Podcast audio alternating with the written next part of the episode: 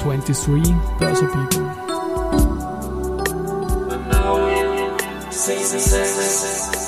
Annouing Season 6. Presented by 6B47.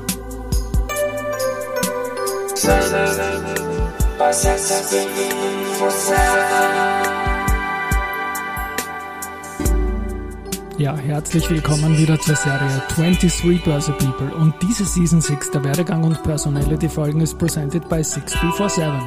Mein Name ist Christian Drastil, ich bin der Host dieses Podcasts und mein zweiter Gast in Season 6 ist Hanna Sturm, Organisationsberaterin und auf New Work spezialisiert.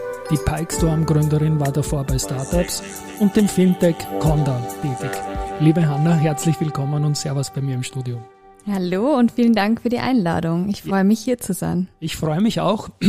Du bist ja ein besonderer Gast, weil wir kommen dann noch dazu, erster Das sagst du zu allen wahrscheinlich. Stimmt, so wie Stermann Grissemann. Willkommen Österreich, immer die besten Gäste, die wir, die wir jemals hatten, aber die beste Gästin, die ich jemals hatte, dann werde ich das jetzt auch gründen. Ein Werdegang- und Karriere-Podcast. Bin ein bisschen verkühlt noch meine Stimme, deswegen kommst mhm. du da mehr dran. Wie hat's denn bei dir alles begonnen, dass du, ich habe auch Startups anmoderiert und Coaching und überhaupt, wie hat's denn bei dir beruflich begonnen? Uh, wo, wo hole ich da aus? Ähm, Vorhand oder Rückhand, ne?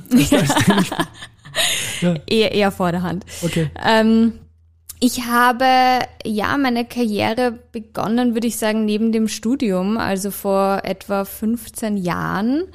Ähm, und vielleicht nicht so oder vielleicht doch klassisch äh, unbezahlt in einer Studentenorganisation habe ich meine ersten Erfahrungen sammeln dürfen im Bereich Leadership und Organisationsentwicklung und bin dann direkt danach in die Startup-Szene eingetaucht. Das hat mich einfach wahnsinnig fasziniert, äh, ich kann mich noch erinnern, als ich das erste Mal in Wien beim Pioneers Festival war oder bei Austrian Startups, äh, das ist ein Verein, tätig war und da ähm, die Atmosphäre miterlebt habe. Und das war schon was ganz Besonderes.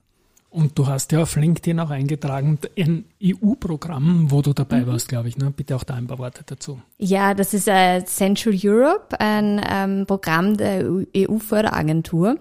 Und da habe ich auch neben dem Studium ähm, gearbeitet und habe spannend gesehen, wie ähm, europäische Fördergelder eingesetzt werden. Auch sehr im innovativen Bereich, im nachhaltigen Bereich, was mich natürlich auch damals schon sehr geprägt hat und ich auch diesen internationalen Kontext sehr geschätzt habe. Und dann gibt es da einen Eintrag auf LinkedIn, den du selber gemacht hast, Isaac, A-I-E-S-E-C, so wie Isaac Newton lese ich das jetzt ja. einmal, aber was bedeutet denn das? Genau, also das ist diese internationale Studentenorganisation, die ich okay. anfangs erwähnt habe, ähm, richtig recherchiert. Und das ist eine Organisation, ähm, die dafür ausgelegt ist, dass sie Leadership ähm, schon sehr früh an Studenten und Studentinnen, ich würde jetzt nicht sagen beibringt, aber dass man die ersten Möglichkeiten hat, Erfahrungen auch zu sammeln und äh, selber auch Teams zu leiten. Und ich habe damals ähm, ein Team von fünf Personen leiten dürfen und zum ersten Mal mich auch im Coaching ausprobiert. Ich habe Trainings bei Konferenzen ähm, abhalten dürfen und äh, bin so zum ersten Mal im Bezug zu meiner Leidenschaft auch gekommen. Und das, da geht es einfach darum, Menschen auch zu entwickeln, mit ihnen gemeinsam zu arbeiten und Sachen zu gestalten. Und du bist dann Mitte der Zehnerjahre Austrian Startups mhm. in, in, die stärker werdende Szene reingekommen und hast da mitgeliedet ein bisschen. Bitte auch da ein paar Worte zu, zu dieser Station Austrian Startups. Ja, äh, das muss 2014, 2015 Sagt zumindest LinkedIn genau. gewesen sein. Ja, genau. ja. Mm, damals war im Sektor 5, das ist in, in ja. Wien ein Coworking Space, den ähm, viele alte Startup-Böller kennen noch, äh, wurde ein Stammtisch organisiert. Und ich glaube, der erste Stammtisch, da waren so, weiß nicht, 30 Personen vielleicht. Und äh, da bin ich in die Organisation eingestiegen und wir haben dann innerhalb kürzester Zeit so 200, 300 Personen dort gehabt in diesem ich Kleinwerk. Krügelbier getrunken oder so. das ein oder andere. Und das war einfach ein, ein tolles Wachstum, was man da auch erleben konnte. Und ich habe das, ich habe wahnsinnig viel gelernt von Gründern und Gründerinnen, von deren ähm, Geschichten, von deren Learnings und äh, hat, hat mir auch gezeigt, was Unternehmertum eigentlich bedeutet. Und da hat, war sicher auch die eine oder andere Hürde, die ich vielleicht davor hatte, mir auch genommen und bin da irgendwie auch mutiger geworden, so wie viele andere, die da auch in dem Bereich tätig waren, selbst auch zu gründen. Das hast du noch ein paar Jahre gewartet mit der Gründung. Du bist dann bei Conda angedockt in dem Beginn des Crowdinvesting-Booms in Österreich. Da sehe ich den Eintrag 2016, glaube ich, oder? Ja. Mhm. Und das ist dann so circa auch, ich habe immer zwei Punkte drin im Podcast bei selbstständigen Gästen. Du bist jetzt selbstständig, da kommen wir dann später dazu. Der erste Punkt, wann man sich selbstständig gemacht hat und der zweite Punkt, äh, wann wir uns kennengelernt haben, das war in deiner Konda-Zeit, damals extrem aufstrebend. Ich kann mich auch erinnern, wir haben mit deiner Kollegin Karin Turki und mhm. dem Paul Pöltner und mit dir den ersten offiziellen Plauderlauf habe ich da in meinen ja. Annalen drinnen, meinen mehr als 200 Plauderläufe und ich freue mich, dass wir beide heute dann auch noch einen Plauderlauf machen im Anschluss an das Gespräch. Aber bitte auch da reflektierend ein bisschen die Conda-Zeit, da ist er viel, viel weiter gegangen und eine neue Unternehmensfinanzierungsform einfach etabliert worden. Ne? Ja, das war großartig hier bei diesem großen Crowdfunding-Startup-Hype halt auch live mit dabei zu sein und zu sehen, wie schnell sich die Märkte verändern und äh, Crowdfunding halt wirklich Fuß gefasst hat. Und auch hier ähnlich eigentlich wie bei Austrian Startups, äh, was, was ein Jahr davor begonnen hatte, äh, durfte ich ins Conda-Team kommen, wo wir, glaube ich, weiß ich nicht, 15, maximal 20 Personen waren. Ähm, nein, vielleicht 10 bis 15. und äh, dann auch rasant selbst exportiert haben in unterschiedliche Länder und, und da auch geholfen haben, an anderen Ländern Crowdfunding aufzubauen. Und wir haben in Wien, da durfte ich äh, das Kampagnenmanagement dann leiten, äh, wirklich große Kampagnen gefahren ähm, und typische Startups halt auch begleitet dabei, äh, Finanzierung durch die Crowd zu bekommen. Und da war mir auch klar, okay, das hat schon einen Sinn, auch das zu machen, ja. Und hier über unterschiedliche Investoren, Investorinnen eben an, an Finanzierung zu kommen und äh, Ideen zu ermöglichen, die vielleicht sonst nicht ermöglicht werden. Einen meiner heute liebsten Freunde habe ich über, über in, indirekt über euch, ohne dass ihr das wisst, vielleicht kennengelernt, den Michi Wernbacher von WeMove damals, der ah, Running Store, ja, ja, wo die ganze Szene ein- und ausgeht und wir auch sehr, sehr viel gemeinsam machen. Habt ihr und einige Plauderläufe auch schon einige gemacht? Einige Plauderläufe, genau, Schuhtesten muss man natürlich immer, es gibt, es gibt so wichtige Dinge, ja, also Schuhtesten gehört definitiv dazu, wenn es um Laufschuhe geht. Und du hast einen wesentlichen Event äh, aus der Startup-Branche genannt, das Pioneers Festival gibt's nicht mehr, was mhm. es noch gibt, aber was du auch immer wieder Einträge dazu auf LinkedIn gemacht hast, das For Game Changers mhm. Festival. Bitte auch da ein paar Wahrnehmungen von dir dazu. Ja, ähm, das For Game Changers Festival, ich, ich glaube, ich war zweimal dort. Ähm, und es war ja auch das sehr beeindruckend, weil so viele Leute auch zusammenkommen aus der Branche. Und wir haben damals mit Conda ähm, eine Pitch-Session gehostet und die durfte ich moderieren, wo unterschiedliche Startups von uns ähm, gepitcht haben und dann wurde das auch von der Jury damals bewertet und es gab dann auch einen Gewinner oder eine Gewinnerin.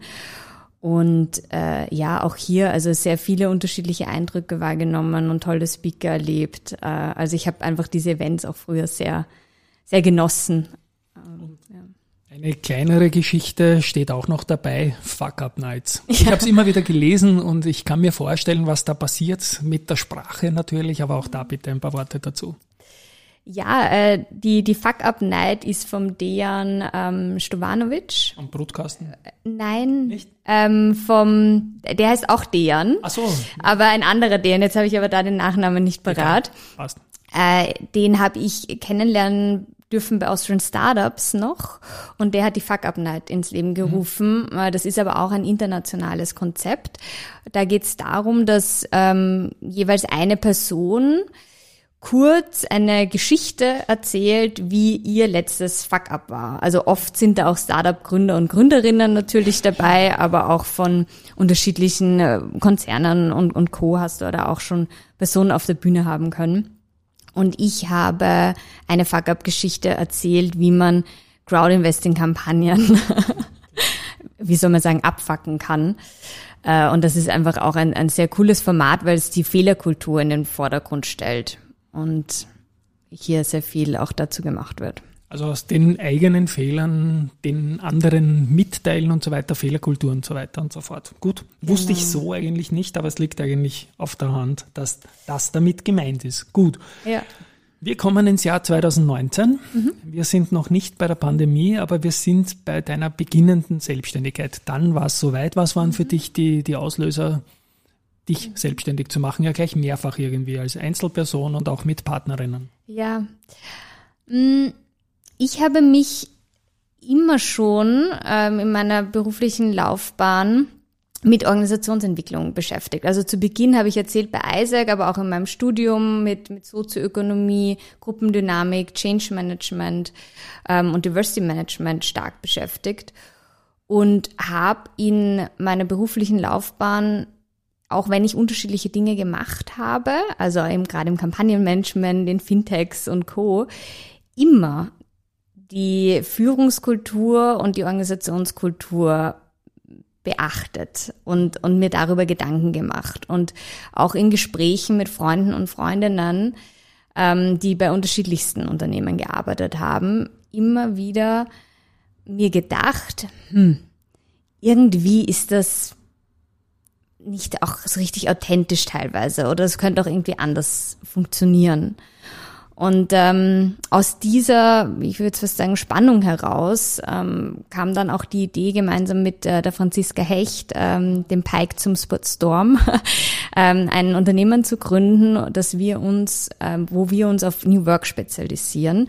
Nur Achtung, New Work wird äh, oft anders verstanden, als wir es damals verstanden haben, weil wir haben 2019 gegründet und 2020 kam die Pandemie und dann haben da mit wollte New ich Work auch hin mit 2019 ja. und New Work, genau. ja, und dann war eben 2020 ähm, New Work in aller Munde. 2019 mussten wir allen noch erklären, was, was wir darunter verstehen und was wir eigentlich machen. 2020 hat es jeder verstanden, nur der Begriff hat sich dann auch gewandelt. Ja. Also, ich will noch kurz die Anekdote meiner Vorbereitung Bitte. erzählen. Ich weiß, dass du Hanna Sturm heißt und das Unternehmen heißt Pike Storm.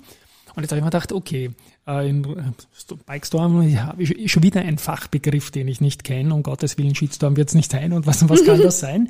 Und dann habe ich mir gedacht, okay, der Mitgründer oder die Mitgründerin äh, muss Hecht heißen, weil Pike heißt Hecht auf Englisch. Habe dann nachgeschaut auf der Homepage und yes. Der ja. zweimal Hecht, zwei Schwestern nehme ich an, oder? Die Nein, die Schwiegermutter. Schwiegermutter, umso spannender. Ja. Also zweimal Hecht und Aber einmal Storm wird als als äh, großes ja. Kompliment nehmen. Ja, okay. Zweimal Hecht und einmal Storm ist, ist Pike Storm. Und ja, auch da ein paar Worte. Ich habe auf der Homepage zum Beispiel unter den Credits auch die EVN gefunden, was für meine Börsebubble ja immer spannend ist. Ihr seid da tätig im generationsübergreifenden New Work und jetzt da ein paar Worte dazu bitte. Ja, also wir spezialisieren uns auf New Work ähm, im Hinsicht darauf, neue Arbeitsweisen und eine neue Art des Denkens, des Zusammenarbeitens in Unternehmen zu bringen. Und das kann natürlich in die Digitalisierung hineingehen. Wie arbeite ich mit äh, digitalen Tools, die wahnsinnig unterstützend sein können, siehe Homeoffice und Co. Ja, äh, das kann aber auch in einen ganz anderen Bereich hineingehen, ähm, zum Beispiel wie kann ich mehr Verantwortung übernehmen? Wie kann ich Führung verteilen? Wie können wir unsere Rollen klarer definieren, damit wir einfach angenehmer und, und wirksamer zusammenarbeiten können? Also da sind wir ganz stark in der Organisationsentwicklung angesiedelt und ähm, ich freue mich, dass wir da mit unterschiedlichsten Unternehmen arbeiten können und immer auf der Team- und Führungsebene ansetzen, um hier gemeinsam Lösungen zu entwickeln, wie diese Unternehmen sich selbst auch weiterentwickeln können und selbst lernen werden können. Jetzt war ja das, wie du richtig gesagt hast, 2019 noch nicht so riechbar und ruchbar, dass da eine Pandemie kommen würde, die unser Leben hitten sollte. Ich weiß momentan von vielen börsennotierten Unternehmen, vor allem von Bankenversicherungen, dass die sich unglaublich schwer tun, manche Leute wieder aus dem Homeoffice in die Bude zu kriegen, letztendlich ins Headquarter oder wo auch immer hin. Ist das auch ein Case, der bei euch auftaucht hin und wieder? Ja, natürlich. Also die Frage ist, wie geht's jetzt überhaupt weiter nach der ja. Pandemie? Weil wir haben gelernt, ganz anders zu arbeiten. Wir haben ganz schnell lernen müssen, äh, Vertrauen aufzubauen, ähm, Mitarbeiter und Mitarbeitern gegenüber, die von zu Hause aus arbeiten und die wir nicht jeden Tag sehen, wie sie arbeiten. Ja. ähm, sonst kriegen wir es nur mit jetzt, wenn E-Mails geschickt werden oder wenn man sich in Meetings trifft. Aber natürlich geht da die, die alte Kontrolle verloren. Und gelernt haben wir, und viele Unternehmen, viele Kunden und Kunden haben das gelernt, dass eigentlich mehr im Homeoffice gearbeitet wird und dass die Personen effizienter sind, wenn sie weniger abgelenkt werden, auch in äh, Büros. Und jetzt ist es äh, ein klassisches Beispiel, dass Personen ins Homeoffice gehen, wenn sie kreativ konzentriert arbeiten möchten für sich. Und dann gehen sie ins Büro an anderen Tagen, ein, zwei, um sich sozial auch auszutauschen, um mit anderen Kolleginnen ähm, kreative Prozesse zum Beispiel zu starten. Und ich finde, dieses hybride Modell ist ein guter Mix aus beiden Welten. Und die Frage ist nicht, wie schaffen es jetzt Firmen, ihre MitarbeiterInnen wieder ins Büro zu bekommen, sondern die Frage ist, wie schaffen wir es gemeinsam, ein Modell, ein Arbeitsmodell zu definieren, das für alle förderlich ist. Weil was passiert im Büro, was passiert zu Hause? Also das zu hinterfragen und gemeinsam Lösungen zu entwickeln, das ist jetzt der entscheidende Punkt, weil jetzt haben wir auch schon die unterschiedlichen Positionen gesehen, wie es sein kann. Und das jetzt gilt es jetzt einfach zu vereinen. Spannend, spannend. Mich interessiert ja vor allem dieses generationsübergreifende. Mhm. Ich sage mal, du bist sehr, sehr jung, wenn ich das mal sagen darf, schon in die Leadership-Geschichte gedanklich reingegangen und mhm. bist jetzt höchstwahrscheinlich deswegen auch ein sehr spannender Partner, weil du die Jungen verstehst mhm. und auch auf die Älteren zugehst. Das ist, glaube ich, das Thema der Zeit, oder? Ja, also wir Millennials stehen ja dann quasi zwischen den Babyboomern und der Gen Z. Äh, ich bin ja persönlich ein Riesenfan auch von der neuen Generation, weil ich es unglaublich finde, was für ein Bewusstsein ähm, die auch in die Arbeitswelt bringen.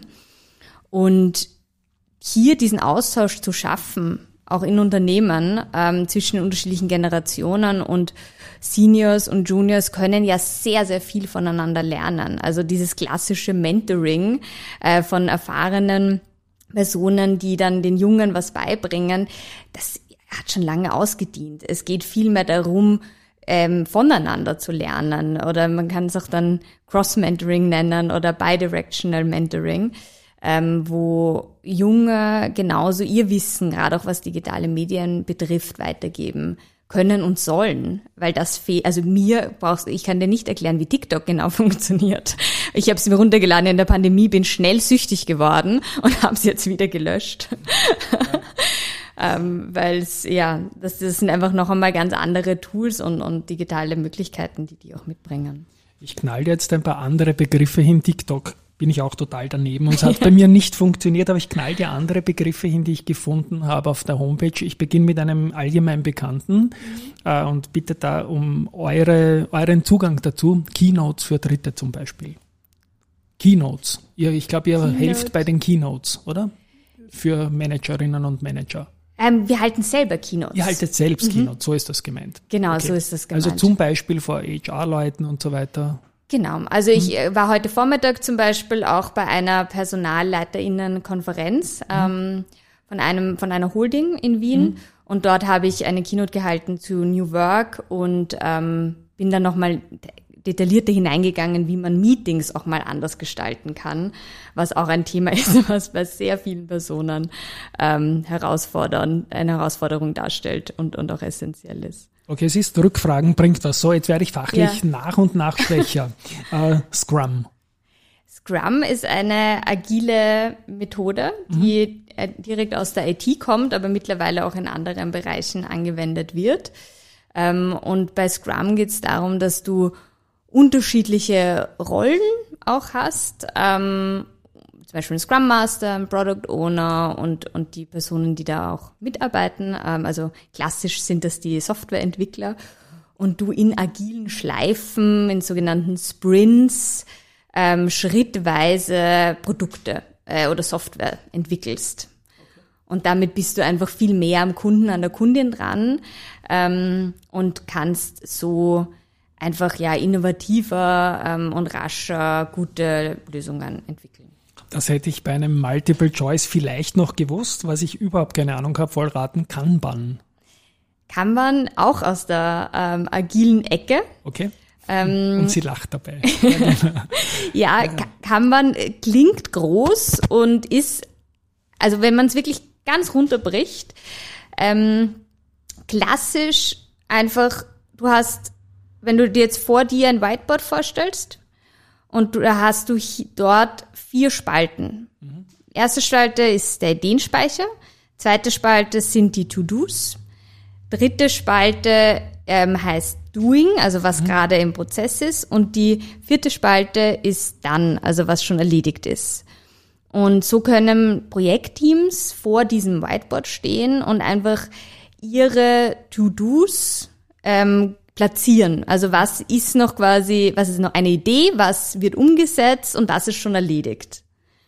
Und so hast du ein Kanban-Board. Wunderbar, spannendes Speed Learning. Für mich jetzt wird noch schwieriger. Für mich OKRs oder Okrs oder Orks oder was auch immer. Die Orks kenne ich. Die sind die, dieses Volk, das dabei, glaube ich, Herr der Ringe ziemlich bösartig agiert. Ja. Was ja. sind Okrs? Okres oder auch OKRs genannt. Ähm, hoffentlich nicht so bös bösartig.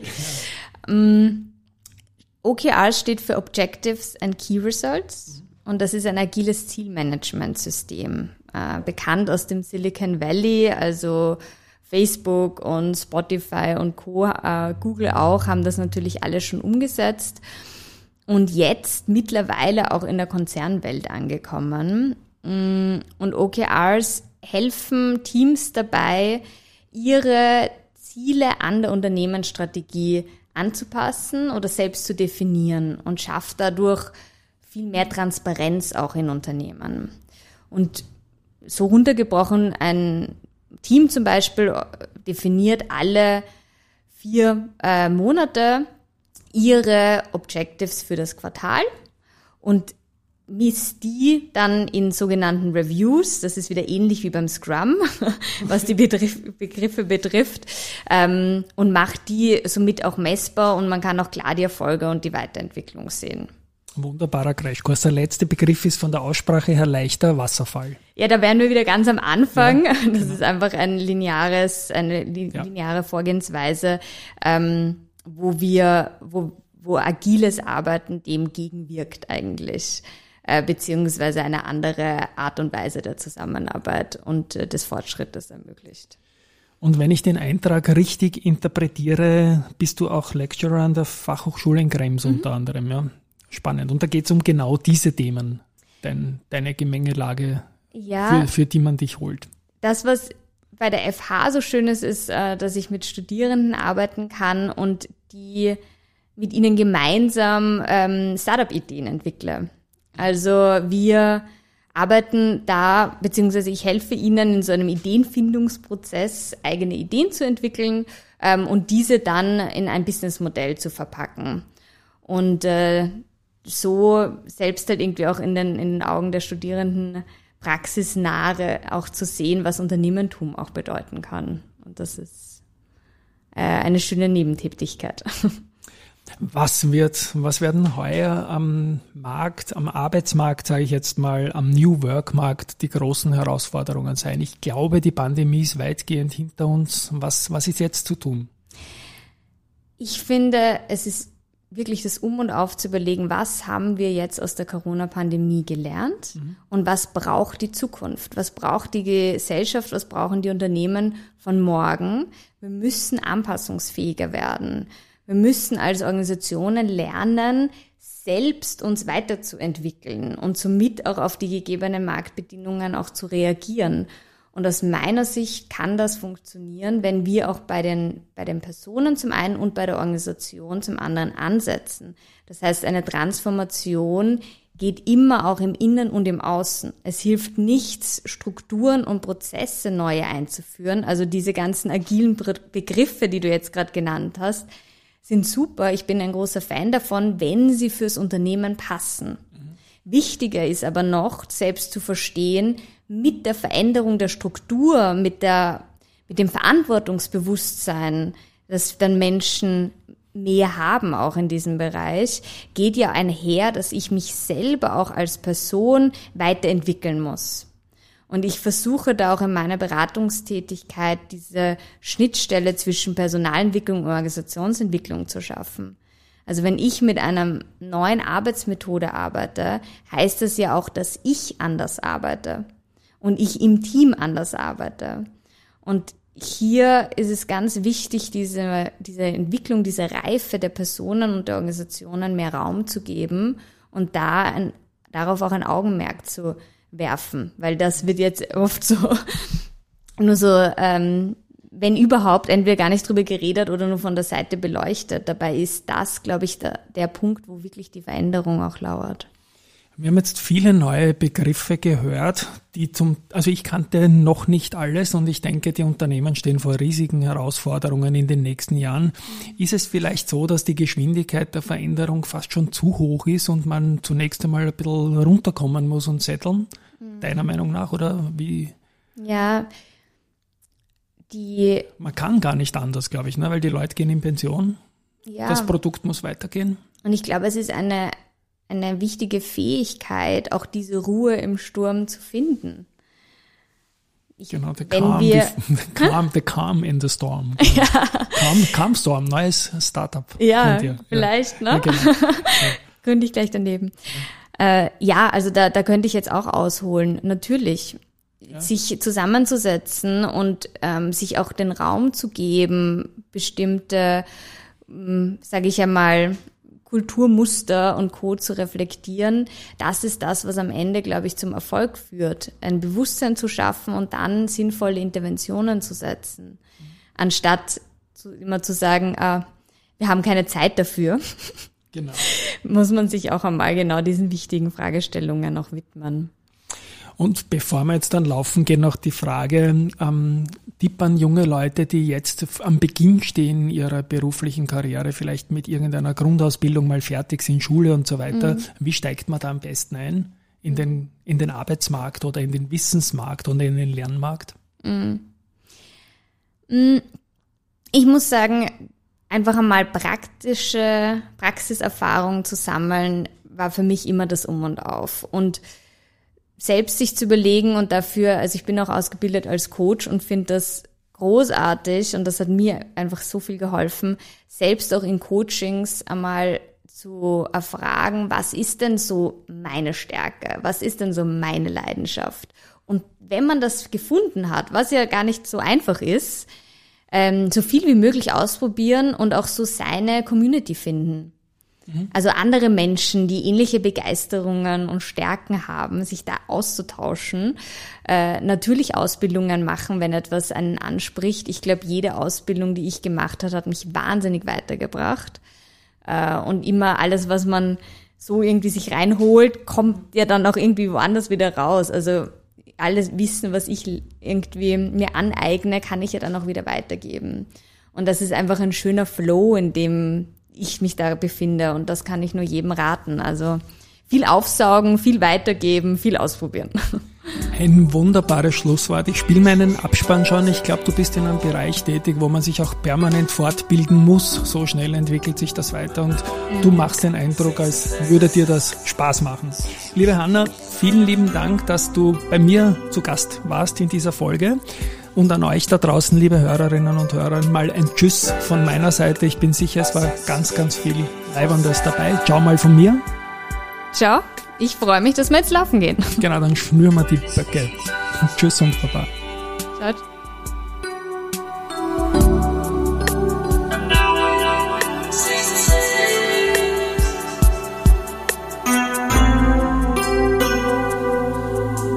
Resistance.